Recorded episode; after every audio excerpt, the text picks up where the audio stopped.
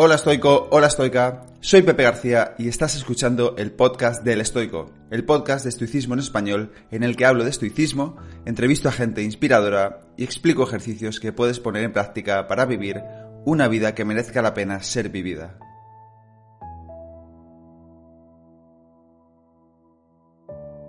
Bienvenido, bienvenida al episodio número 98 del podcast. En el episodio de hoy nos sumergiremos en las meditaciones y en la mente de Marco Aurelio y veremos cuáles son esos cuatro vicios eh, en los que se recuerda a sí mismo no caer y también veremos cómo podemos aplicar estas enseñanzas en la actualidad. Pero antes de comenzar con el episodio de hoy te recuerdo dos cosas. La primera es que el próximo viernes, día 9 de diciembre, a las 12 del mediodía estaré presentando y firmando mi libro Siempre en pie en el corte inglés de Constitución, en Valladolid.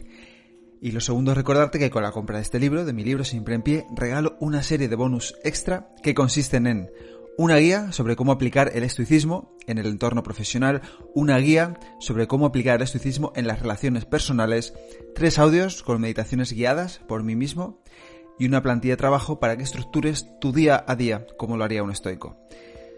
Sé que soy un poco pesado, lo digo en todos los episodios, pero hay mucha gente que ha comprado el libro y no sabe que tiene derecho a estos bonus. Así que por eso lo repito una y otra vez en la introducción del episodio. Para hacerte con todos estos bonus extras solo tienes que comprar mi libro, siempre en pie, y enviarme el justificante de compra a la dirección de email libro siempre en pie libro siempre en pie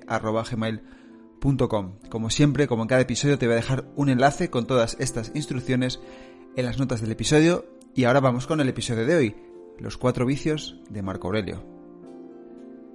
En el libro 11.19 de sus meditaciones se escribe a sí mismo, el emperador estoico.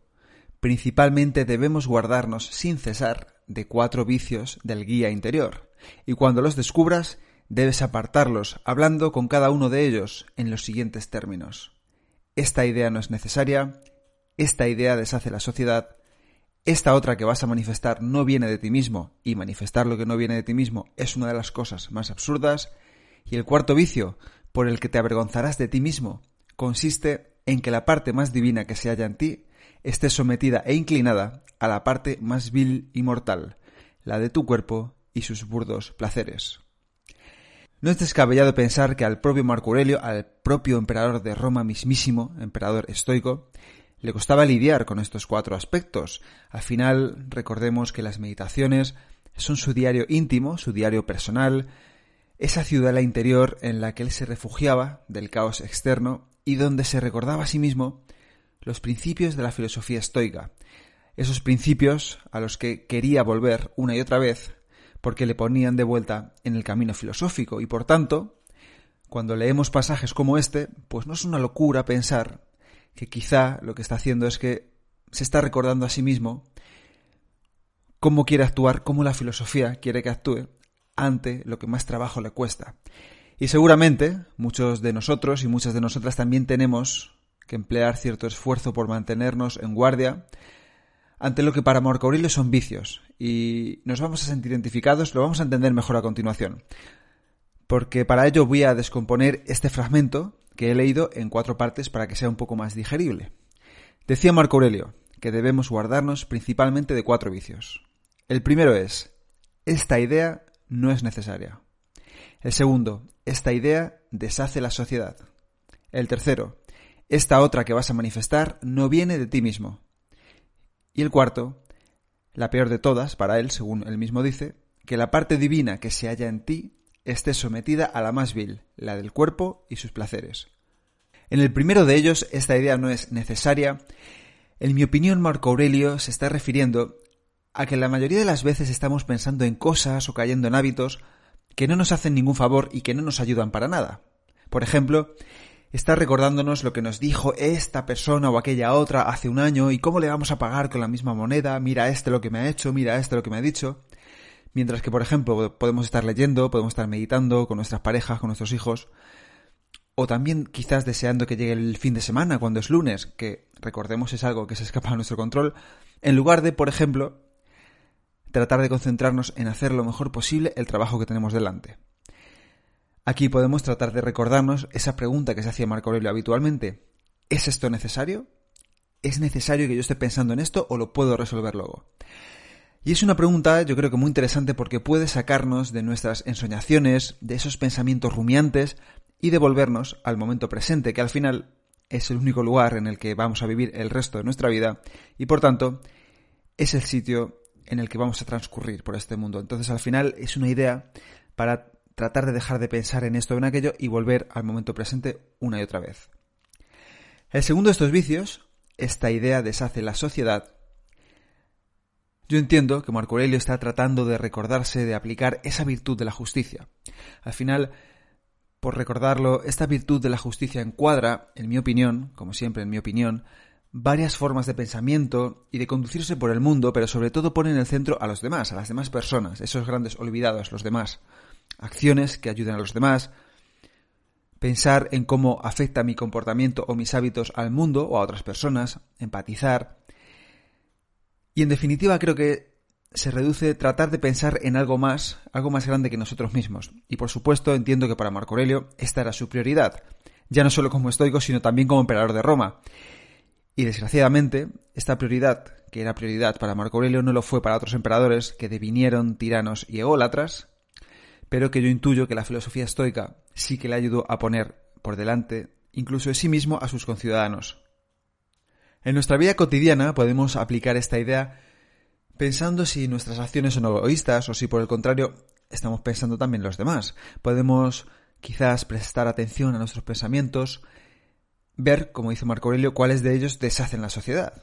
Y puede ser, pues quizás a través de acciones pequeñas como no ceder nuestro asiento en el transporte público a mujeres embarazadas, a personas mayores, no recoger la caca del perro, que es algo que veo muy, muy, muy a menudo y que sin duda eh, creo que haría de la calle, por ejemplo, un lugar un poco mejor.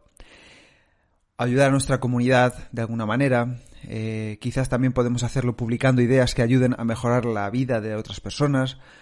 O simplemente eh, cada uno, cada una dentro de sus posibilidades, tratar de ayudar a los demás en la medida que pueda.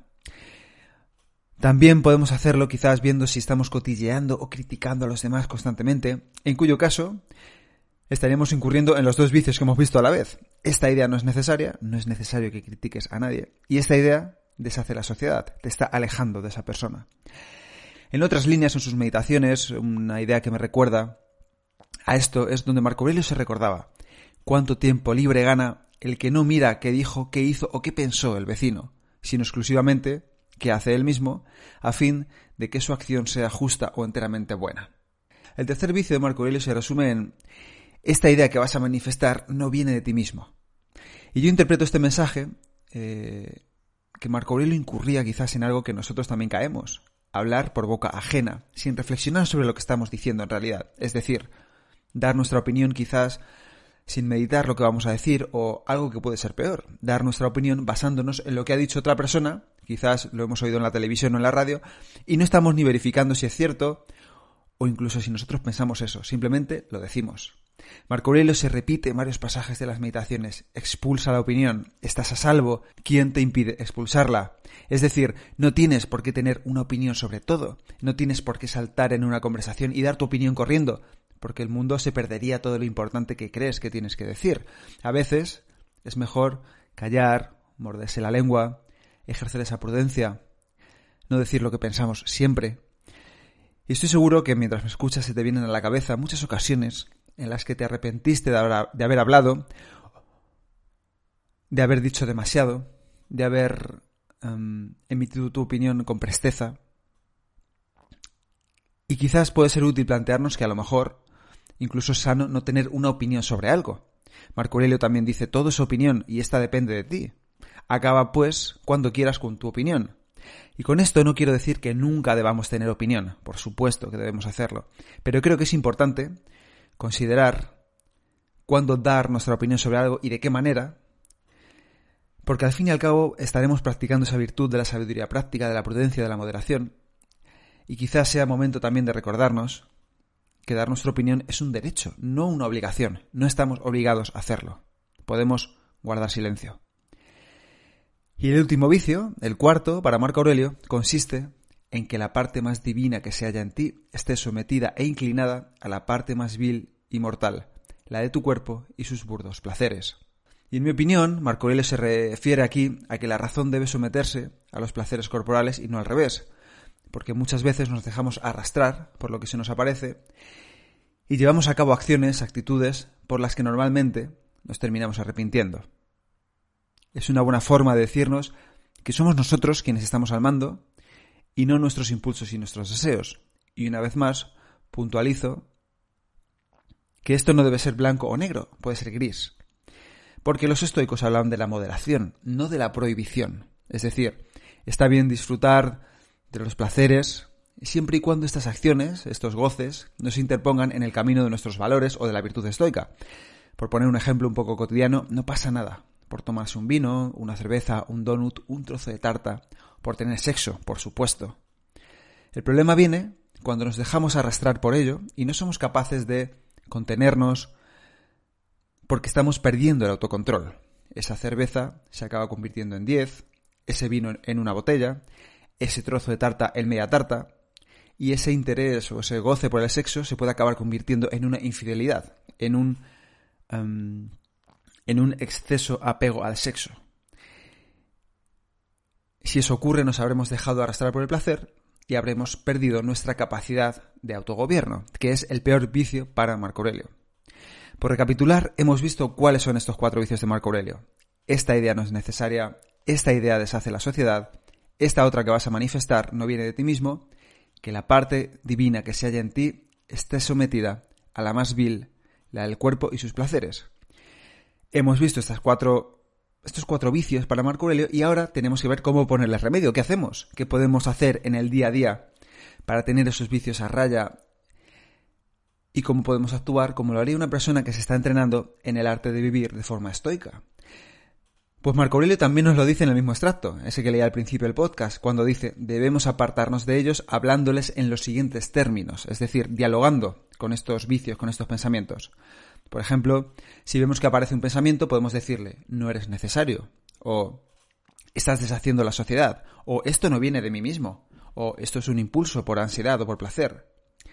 Por eso Pierre Hadot define el estoicismo como el arte de dominar el discurso interior, porque el entrenamiento es mental. El entrenamiento consiste en detectar esos pensamientos que nos perjudican y cómo sustituirlos por otros que nos ayuden a mantener la serenidad, la calma, la compostura, por eso se recuerda a Marco Aurelio que es importante tener los principios filosóficos al alcance de la mano, al igual que el médico tiene sus herramientas a mano, porque estos principios nos van a restituir a la calma. Si tenemos un problema específico, por ejemplo con la comida, podemos decirnos, no es necesario, ya he comido suficiente. Si solemos criticar a los demás, podemos decirnos, no se lo diría a la cara, por lo tanto, no se lo voy a decir a la espalda, no voy a perder tiempo con esto o si nos afecta el hecho de que tratemos de imponer por lo general nuestra opinión y nuestra verdad en una mesa, en una conversación, podemos decirnos, resérvate tu opinión ahora, no tienes por qué llevar razón. Cállate. Para ser capaces de desarrollar estabilidad, creo que es importante aprender a descubrir cuál es nuestro discurso interior habitual, y eso se hace prestando atención a los pensamientos. Una herramienta muy potente para entrenar esta capacidad es la meditación sentarnos, cerrar los ojos y ver qué pensamientos suelen aparecer. O también en el día a día simplemente prestar atención a nuestros pensamientos, a nuestras tendencias y cómo podemos ver cuáles nos afectan y cómo lo hacen y cómo podemos contrarrestar estos pensamientos, esas tendencias a actuar de una forma determinada. Por supuesto, todo esto que has oído, todo esto que he dicho, son ideas, son ejemplos generalizados, no puedo individualizar a cada una de las personas que estáis escuchando el podcast, y por eso es importante, por eso la filosofía nos anima a que cada uno hagamos nuestro trabajo interior, ese trabajo interno, donde tenemos que ver dónde tendemos a fallar y cómo podemos, cada uno personal e interiormente, desarrollar un diálogo interior que nos haga volver a esa serenidad que perdemos. Como siempre espero que este episodio te ayude a comenzar a percibirte de otra forma, quizás a entender por qué haces lo que haces o por qué dices lo que dices, cuáles son esos vicios de Marco Aurelio en los que sueles incurrir y quizás cómo puedes empezar a ponerle remedio cambiando tu diálogo interior con ayuda de estas máximas y de estos principios estoicos. Muchas gracias por escucharme y nos vemos en el siguiente episodio. Y hasta aquí el episodio de hoy. Espero que te haya gustado y que lo pongas en práctica.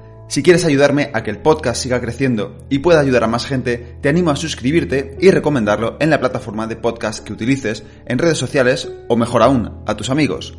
Y si quieres mandarme alguna idea o quieres que hable de algo en especial, puedes contactarme a elestoico.com@gmail.com o en cualquiera de mis perfiles de redes sociales arroba elestoicoesp. Nada más por hoy, muchísimas gracias por estar ahí y hasta la próxima.